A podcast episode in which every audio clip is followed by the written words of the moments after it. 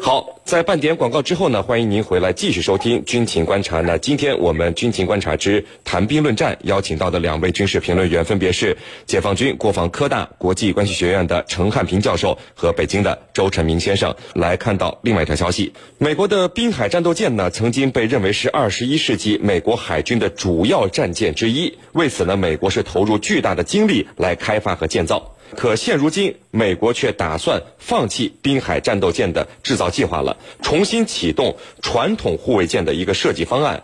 而新的方案里呢，一直引以为傲的隐身性能被彻底放弃。美军非常着急让新型护卫舰尽早下水服役。那么，美国海军为什么军舰的制造思路发生了如此重大的转变？我们呢，一起来关注。陈明。我们看到，就是美军现在的滨海战斗舰刚刚出现的时候，我们军迷朋友们的第一感觉就是啊，很科幻。它的设计呃过分强调这个隐身性能啊，可是现在美国海军自己却说滨海战斗舰烂到家了，那这是为什么呢？先给我们分析一下好吗？嗯，首先这里头有两方面的原因。第一方面原因，我们应该看到这个滨海战斗舰在自身在设计过程中，那么也是各种指标都没有达到。那么它原有的很多设计的那个指标和要求都没有在这个呃滨海现在服役的这个滨海战斗舰两种中达到。比如说它的王火导弹没有，那么它的一些这个 MK 幺幺零的这个炮的一些性能也没有达到预期。所以说到最后，这个这个滨海战斗舰的这个这个船就变成了一个。啊，只能够在近海执行一些有限任务的这个船，那么主要是用支援特种作战啊，这个反水雷以及是这个呃简单的这个前沿观测和这个侦察的这么一个任务。那么原有的这个在这个对方海前沿，就是就是一些目标国的前沿海域进行执行制海任务的事情，台湾现在现在做不到。那么它尤其是在现在一些快速的中小型舰艇。以及是具有装备了一些比较先进的反舰导弹的这个呃中小型舰艇面前，那么这个滨海战斗舰的这个性能是比较弱的。那么在它原来的设计中啊，就说我在面对面面对一些小艇的时候，我有很快的速度，我有这个足够的火力，那么我呢也具备一定防控能力，那再加上隐身，所以说我可以啊在这边进行作战。但是从随着现在的这个海战的这个体系的发展，发现啊，它美国人想象的这种作战样式和体系并没有实现，那么这就导致它整个。体系的一个破产，因为对于他来讲，我滨海战斗舰可能攻击力不是很强，但是我作为一个前沿节点收集情报、支援特种作战等等等等行动，那么是为了后面朱摩尔特级的这个那个那个那个 DDG 一千啊来提供这个火力输出。那么现在 DDG 一千这个项目被放弃之后，那么 LCS 在前沿，那么它的这个存在，那么就是出现了问题。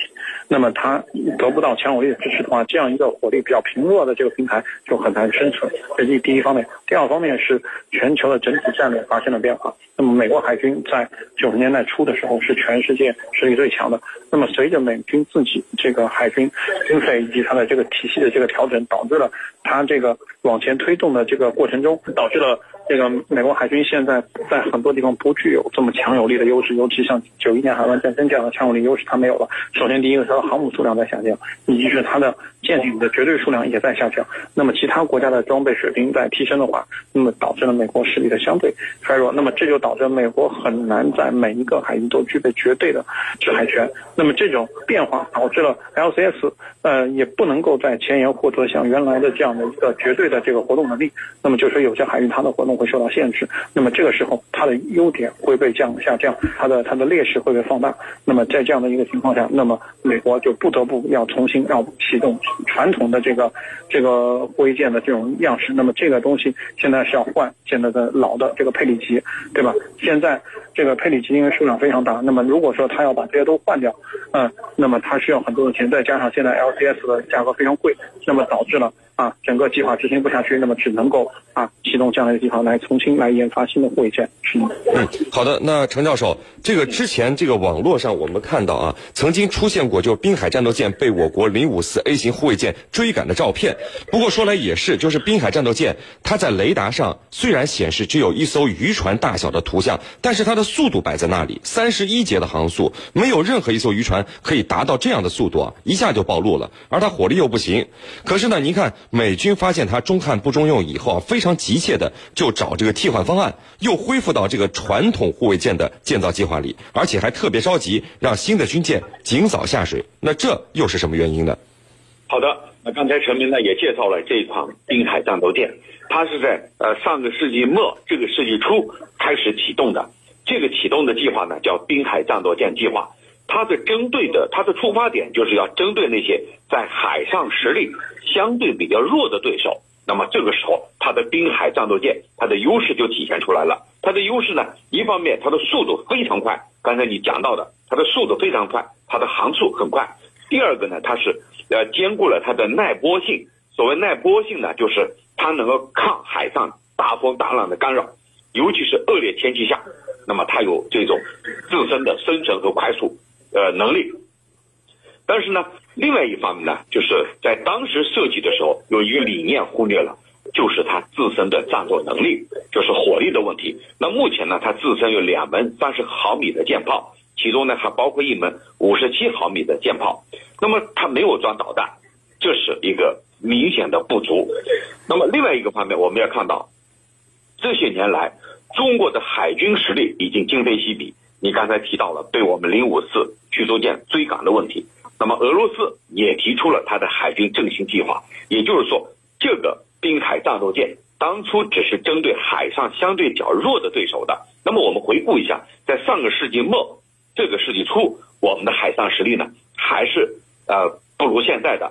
那么他如果说以他的滨海战斗舰计划来对付我们，他也许认为是可以能够有这样的能力对付我们。但是啊，如今我们看来，接近二十年了，我们的海上实力，包括俄罗斯的海上实力，都在呈现一个快速发展的过程当中。如果再以这种这个滨海战斗舰来对付我们，远远。会被我们甩在身后，还会被我们再次追赶，所以呢，他非常急迫，赶快把这款计划给停下来，重新回到这个护卫舰的时代。所以呢，我们看到了这个这一次美国为什么这么着急，就是我们海上实力在提升，他如果还维持在旧的思维和理念上，那么和我们的差距呢会被拉大。主持人。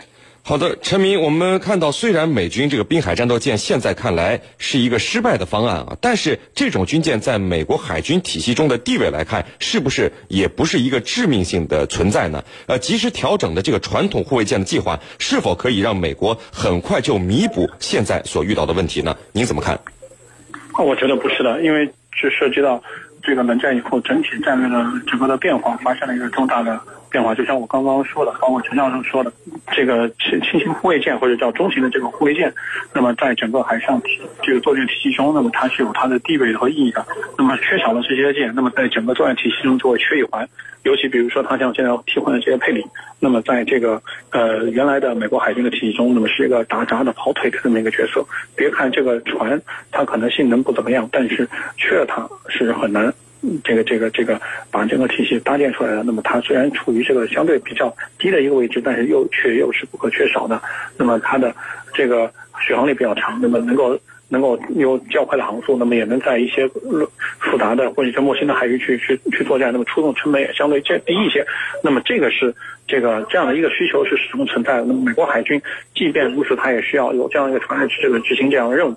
那么如果说是换成一些这个大型的舰艇，比如说伯克级，或者说是这个呃这个这个提康级的巡洋舰，那么这样的话出动成本和它的整个的体系，那么就会变得更复杂一些。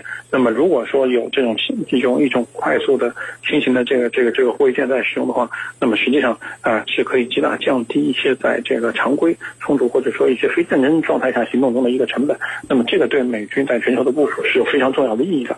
就是说，呃，在这样的一个情况下，就是说我们可以说这个这个船可能性能不怎么样，武武备也是不怎么样，但是它在美国海军中的整个地位，尤其是美国现在提出的由海向陆的战略，以及是美国现在呃整个全军在讲基于海基能力的一个一个作战作战能力来讲，这个是非常非常关键的，非常关键的。那么如果说没有没有这样的一个船的话，那么美国海军在前沿部署的时候就必须要有新的平台，或者说他不把现在的配里退退出，或者是拿一部分这个伯克级来做前沿存在的部署。那么这些船由于不隐身，或者说是一个目标比较大，那么易于遭到攻击，所以这个就很难很很麻烦。那么对于美国来讲，它必须在这个时候我要赶紧拿出一个船。来把现在已经造了这么多 LCS 给全部替换掉，那么替换掉这是这是一个问题。第二个问题是这些船被替换掉之后还能去干什么？那这是个很难摆在美国美国面前很难解决的一个问题。那么因为这些船的性能并不支撑去干一些其他的一些工作，难道仅仅是让它去替换了之后去执行扫雷任务吗？那么这样的话就会太昂贵了，因为美国现在。的计划是把这个护卫舰、把这个扫雷舰、把前沿的一些巡逻舰的任务全部统一到一个一个一个一个船上。那么这样的话，那么才会导致当现在 S L C S 这么昂贵。如果说现在说只去完成一些简单任务，比如说扫雷，那么这样的话，对于美国来讲，它的这个费效比就会变得非常的难看。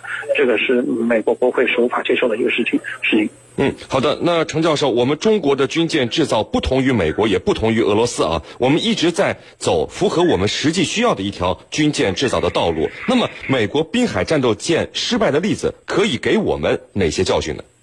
嗯，呃，这里头的教训啊，我觉得是很深刻的。主要来说呢，是两个方面。第一个方面呢，就是任何高大上的东西，你在这个呃花费了大量的金钱、大量军费的背景下。你并没有给它带来任何实质性的变化，所以这里是给我们一个非常明显的教训。你比如说这个滨海战斗舰，美军花了很多的钱，但是它的性价比来看，并不是非常高的。也就是说，花了大钱没有办成大事，也就是说，给我们感觉到是一个华而不实的东西。那么我们在这个过程当中，我们一定要建造出符合我们实际需要的。你比如，我们是一个防御性的国防政策，那么我们在海上。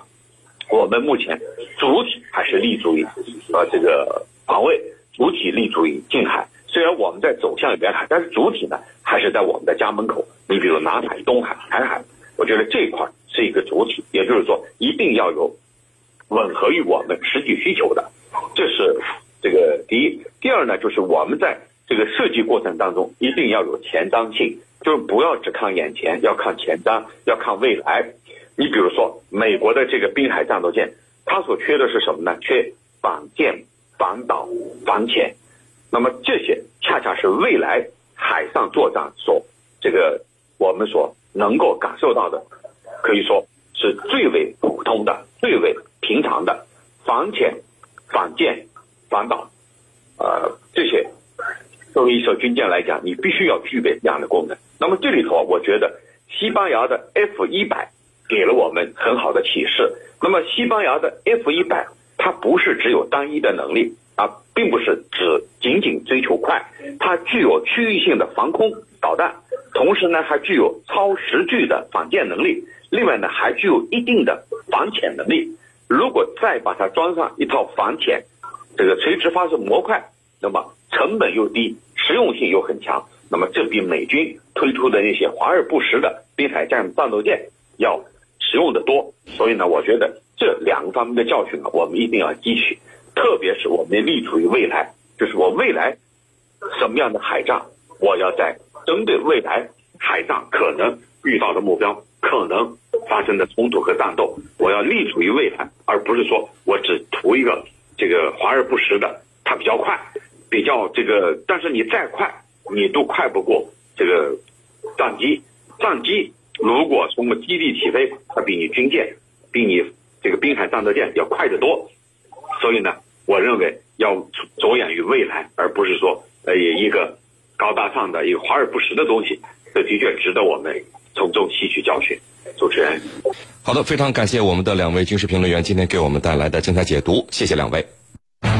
深入军情一线，直击世界风云，军情观察。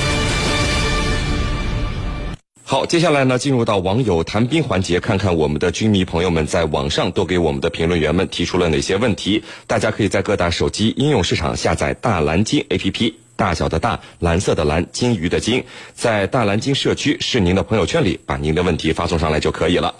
好，陈教授，我们来看到有军迷朋友问，也门的胡塞武装是呃最近再次向沙特发射了导弹，那么美国和沙特呢都指责伊朗是幕后推手，对此伊朗坚决否认。想请教陈教授，那么现在大家都知道也门是呃代理人战争啊，但是伊朗为什么要否认提供武器呢？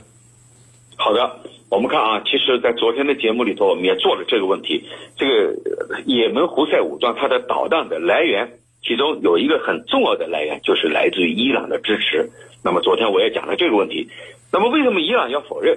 它有两个目的。第一呢，就是他非常担心国际社会重新对他进行制裁，因为呢，自从核计划这个核协议、伊核协议出来以后，特朗普政府一直是耿耿于怀，要推翻协议。那么他要找茬儿，要认定伊朗在发展他的这个中程以上的导弹。所以呢，伊朗非常担心，如果是这样的话，最终就落到伊朗的头上，好像呢是伊朗在对外转移导弹技术。那么国际社会会重新对他进行制裁，这是第一。第二个呢，他非常担心这个伊朗，非常担心触犯众怒，就是整个伊斯兰世界世界的众怒，同时呢，成为这个众矢之的。因为伊朗目前它是比较孤立的，你看沙特它有一帮国家啊，搞了个联盟。如果说伊朗非常孤立的话，那么对他来所处的环境是非常不利的，对他的这个地区大国梦。也是非常不利的，所以呢，他无论如何也不能承认是他向也门提供了导弹。这里既有跟沙特的直接关系，也有跟这个地区的关系，就避免让整个地区认为伊朗是不安定的制造者。主持人。好的，陈教授，我们看到有另外一位军迷朋友问说，近日台湾地区的军队最后一代义务兵入伍服役了，那么从明年起，台湾地区军队将会转为募兵制，想请陈教授给我们分析一下原因。好的，那么我们知道，台湾的适龄青年他不愿意到台军服役，为什么？一方面，进入台军服役，他的收入很低，啊，在整个社会阶层里头，它并不是。虽然要略高一点，但是高不到哪儿去。最主要的还是工作强度非常大，压力很大，比普通的上班族压力要大得多。特别是在有些这个机构里头，还是一种五加二的形式，白加黑的形式。也就是说，周末要加班，晚上要加班。另外一方面呢，台湾台军经常出问题，因为训练不足，那么经常会出问题。这些问题是什么？那就是伤亡事故、亡人事故，在台军内部。这个给这个年轻人的感觉是，这个这支部队是没有前途的，不愿意投入到军旅生涯当中。那么未来他要改变这种状况，要改变过去的兵役制度。未来它是一种这个合同制，所谓合同制就是以高薪来把这个年轻人吸引到部队。说白了就是用钱来雇佣他们打仗，而不是出于一种政治信仰、理想信念，不是。这和我们大陆。有着明显的区别。主持人，好的，非常感谢解放军国防科大国际关系学院的陈汉平教授为我们带来的精彩解读，谢谢陈教授。不客气，主持人，大家再见。好的，因为时间的关系呢，今天的军情观察到这里就结束了。是您代表编辑赵晨，感谢您的收听，我们明天见。